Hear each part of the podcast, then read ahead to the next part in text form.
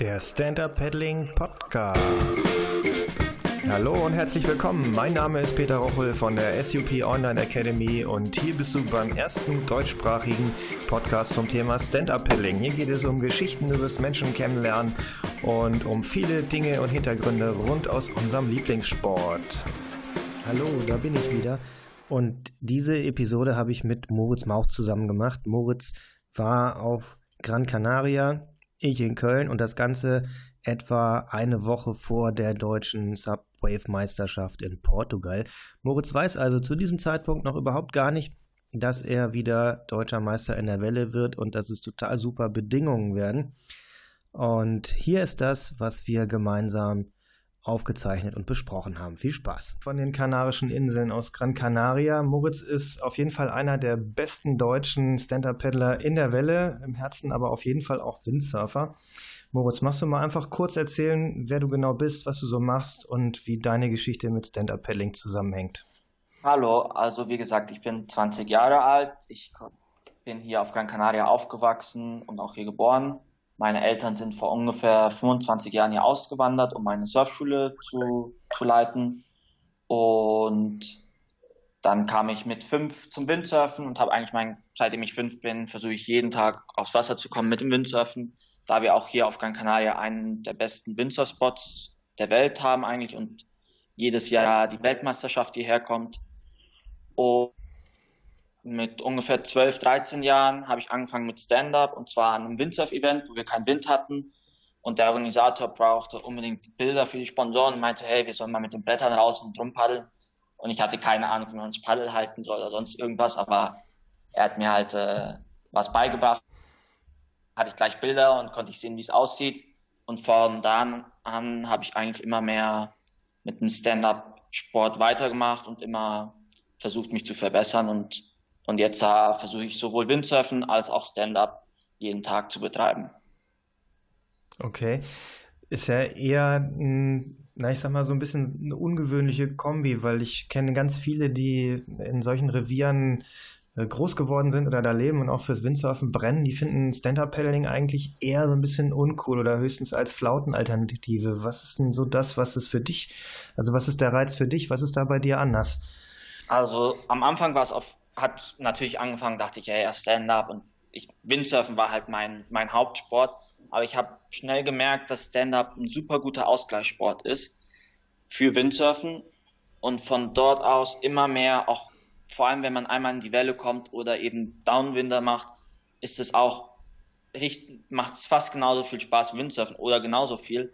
Und dann habe ich halt bin ich immer weiter in den Stand-up-Sport so hineingerutscht, um sozusagen und äh, wenn kein Wind ist, bin ich jeden Tag auf dem Stand-up und selbst wenn Wind ist, versuche ich ab und zu dem Wind zu entkommen und äh, irgendwo ein paar gute Wellen zu finden äh, für Stand-up eben. Also ja. Ja, das heißt aber, dein Zuhause ist auf jeden Fall die Welle und nicht vorrangig irgendwelche Flatwater- oder Fließwasserreviere. Genau, also hier vor der Haustür, wir sind eine Insel. Ich glaube, auf jeder Seite haben wir super gute Wellen. Und äh, auf jeden Fall ist meine Hauptdisziplin die Welle, auch wenn Race wieder ein super Ausgleichssport ist zum Windsurfen mit viel mehr Ausdauer und mehr Kraft. Und was mir am meisten Spaß macht beim Racen ist auf jeden Fall der Downwind, dadurch, dass wir hier eigentlich äh, fast jeden Tag einen Wind haben oder zumindest ein bisschen Jobwasser, mache ich fast immer Downwinds, wenn ich Race trainiere. Und es macht mir auf jeden Fall mehr Spaß wie ein Flachwasserrennen, um so zu sagen. Aber ich finde es auch manchmal gut, wenn ich in Deutschland bin, auf einem schönen See, einfach mal komplett spiegelglattes Wasser äh, zu paddeln. Ja. Ist was anderes. Jetzt sagst du Downwind. Ich glaube, Downwind ist so eine Sache, die, ähm, die sehe ich so ein bisschen im, im Kommen, so für die, für die nächsten ein, zwei Jahre. Das äh, vermute ich, dass es das so ein bisschen populärer wird. Und die Kanaren, sind ja zumindest von Deutschland oder ähm, ja von Nordeuropa aus ähm, deutlich besser zu erreichen als Hawaii. Du warst gerade auf Hawaii, wenn du jetzt so die Reviere miteinander vergleichst, äh, sind die Kanaren da gleichwertig? Ich würde auf jeden Fall die Kanaren gleichwertig zu Hawaii setzen, vor allem im Downwind. Wenn nicht sogar fast besser, weil wir hier vor allem im Sommer sehr, sehr starken Wind haben. Äh, das einzige Problem ist, dass eben, oder in Hawaii hast du eine wirkliche Downwind-Kultur um sozusagen und du siehst jeden Tag, wie 10, 20, 30 Paddler eben Downwind fahren. Und hier auf der Insel würde ich sagen, gibt es vielleicht drei bis vier Paddler, die eben Downwind machen. Das heißt, ist es hier ein bisschen schwerer, eine Gruppe zusammenzufinden, um einen coolen Downwind zu, zu veranstalten. Aber die Bedingungen sind hier auf den Kanaren auf jeden Fall gleichwertig zu Hawaii. Ja.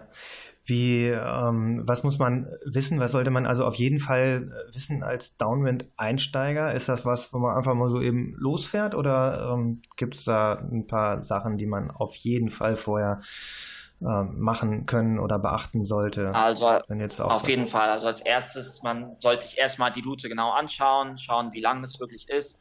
Man muss auch immer in Betracht beziehen, dass der Wind auch mal drehen kann und du danach anstatt einen Downwind einen Gegenwind fahren musst. Das heißt, nicht einfach eine Route planen, die 30 Kilometer ist und du sie nicht verkürzen kannst im Fall, wenn der Wind eben schwächelt oder von der anderen Seite kommt. Äh, was auch ganz wichtig ist, ist immer in einer Gruppe zu paddeln, weil wenn vor allem ein Einsteiger irgendwas passiert, ist es sehr, sehr schwer, wieder zurück an Land zu kommen mit den großen Brettern, wenn es stark windet. Und äh, am besten, wenn einer von der Gruppe oder sogar jeder ein kleines Telefon einfach mit dabei hat in seinem Camelback, äh, stört nicht, aber hilft äh, auf jeden Fall. Und was auch ganz wichtig ist, ist eine Leash zu tragen, oder das ist das Wichtigste, weil wenn du einmal beim Downwind reinfällst und das Brett einfach auf einer Welle weiterfährt und dann mit dem Wind, dann kommt man nie wieder an das Brett dran. Und wenn man eben ein, zwei oder eben drei Kilometer vom Land entfernt ist, kann es sehr schnell äh, gefährlich werden. Ja. Okay, jetzt hast du Handy mitnehmen. Das ist meistens okay, solange man auf jeden Fall irgendwo in Küstennähe äh, bleibt. Ne? An, so, ansonsten nimmst du sonst noch irgendwas mit? Keine Ahnung, äh, Leuchtmittel oder ähm, vielleicht eine Barke oder irgendwie sowas? Oder ist das übertrieben? Ich persönlich nicht, aber es auf jeden Fall, ich würde sagen, man kann im Camelback, sage ich jetzt mal, eine kleine äh, Leuchtrakete oder sonst irgendwas, nimmt nicht zu viel Platz weg und kann man auf jeden Fall machen. Äh, ich bin hier, ich habe immer eine, ich paddel immer eine Strecke, wo man mich eigentlich vom Land aus sieht. Und ich habe immer einen Freund, der mich an einem Punkt absetzt und dann mit dem Auto runterfährt und mich am anderen Punkt wieder absetzt, also abholt. Und er sieht mich eigentlich die ganze Zeit. Aber trotzdem sage ich immer, du, wenn ich nicht ankomme, soll er sofort schauen. Ich habe immer ein Licht dabei. Ich habe immer genügend zum Trinken dabei und auch ein bisschen was zum Essen. Im Fall, wenn der Downwind sich doch etwas länger zieht oder man eben Gegenwind bekommt und, äh, ja. und ein bisschen mehr Nahrung oder mehr, mehr Trinken braucht. Ja. Jetzt ähm, vom Revier her, du selber bist in Posso, richtig? Also ich wohne nicht in Posso, aber ich bin eigentlich beim Windsurfen jeden Tag in Posso. Zum Stand-up fahre ich meistens im Norden äh, von der Insel oder im Süden, wo die Wellengraben am besten sind. Aber Windsurfen bin ich eigentlich in, in Posso. Genau. Ja. So von den, von den Inseln her, jetzt ist ja, äh, auch nochmal bezogen auf die Kanaren, ist ja auf äh, Fuerteventura, kriegst ja kaum noch einen Stehplatz auf dem Wasser als Stand-Up-Paddler. Na, so ist es nicht, aber es scheint ja so, als ob gerade alle Welt, äh, die irgendwie im Stand-Up-Paddeln ähm, was bewegt, äh, da zu überwintern oder ganz viele fahren hin. Ist das, ist das jetzt das Maß der Dinge oder gibt es auf den anderen Inseln gleichwertige Spots, Bedingungen? Und Umfeld. Äh, kennst du die Inseln alle oder bist du eher so auf Gran Canaria und da findest du alles, was du brauchst? Also ich verbringe eigentlich die meiste Zeit hier auf Gran Canaria. Ich gehe aber auch öfters nach Fuerte oder manchmal auch nach Tenerife und Lanzarote.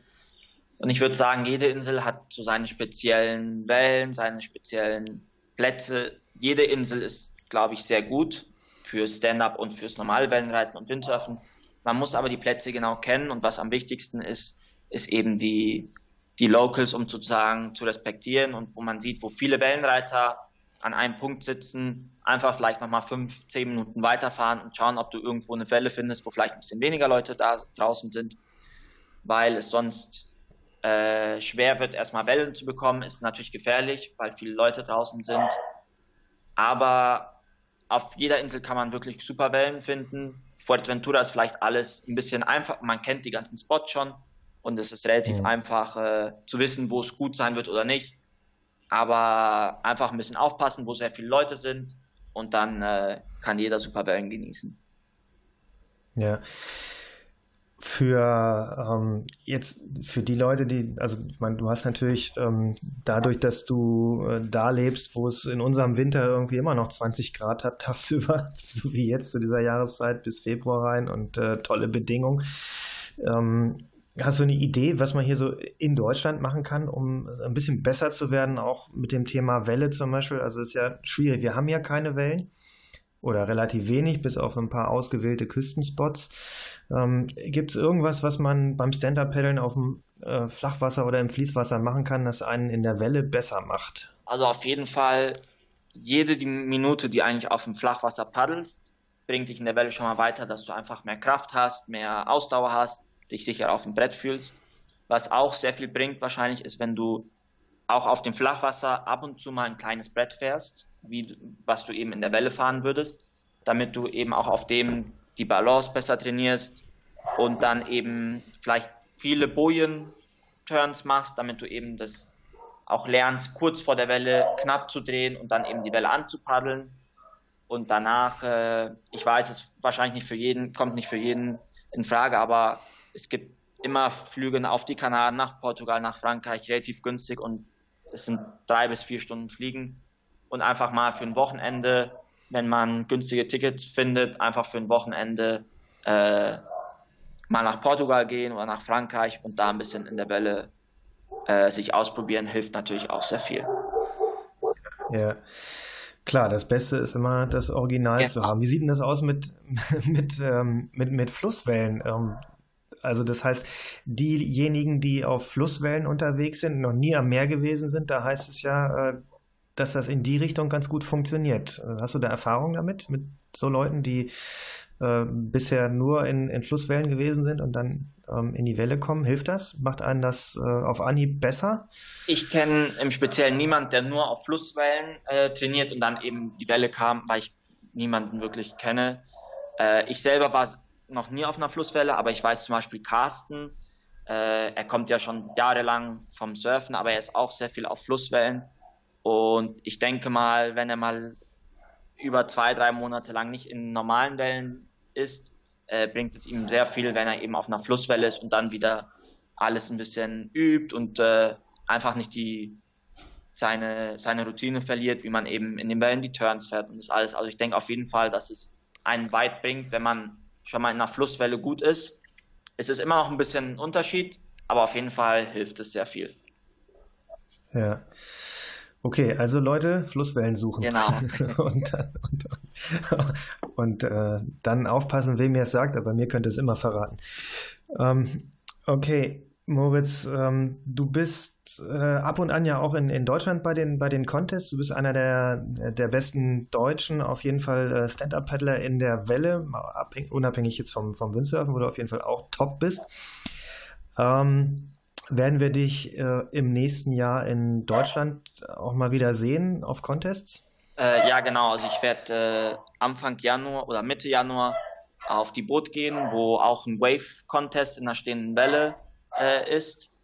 Und äh, ich glaube, dann ist auch ein Sprint-Race, was ich auch mitfahren werde. Und danach äh, werde ich auf jeden Fall zur deutschen Meisterschaft wiederkommen im Race und auch im Technical Race. Und ich werde so viel wie möglich auch wieder in Deutschland äh, versuchen, an Contests teilzunehmen. Okay. Ja, fein. Und jetzt wahrscheinlich ist es schon gelaufen, wenn diese Episode ausgestrahlt wird. Ähm, kommt ja noch Peniche, da wirst du wahrscheinlich auch sein, richtig? Genau, ich fahre am diesen Sonntag, also in fünf Tagen, fahre ich nach Peniche und hoffe, ja. ich glaube, der Forecast sieht schon richtig gut aus. Und ich hoffe, dass, das, äh, dass wir gute Bedingungen haben, einen schönen Contest mit vielen Teilnehmern. Ja. Okay, Moritz, äh, super vielen Dank, dass du dabei warst. Ähm, es war mir eine Ehre und ein Vergnügen. Danke dir. Und äh, ja, ich denke, wir sehen uns wahrscheinlich oder mit allerhöchster Wahrscheinlichkeit auf der Boot ähm, und vielleicht auf dem einen oder anderen Contest nächstes Jahr hier in Deutschland. Super, ich freue mich. Vielen Dank. Okay, mach's gut, Moritz. Danke, Ciao. tschüss. Das war's auch schon für heute. Alle Links zu dieser Show findet ihr in den Show Notes. Bitte abonniert diesen Podcast in iTunes und hinterlasst mir eine Bewertung. Das ist die einzige Möglichkeit des Feedbacks. Und äh, wenn es euch gefällt, empfehlt es weiter, sagt es anderen und gebt uns eine gute Bewertung. Vielen Dank, bis bald, euer Peter.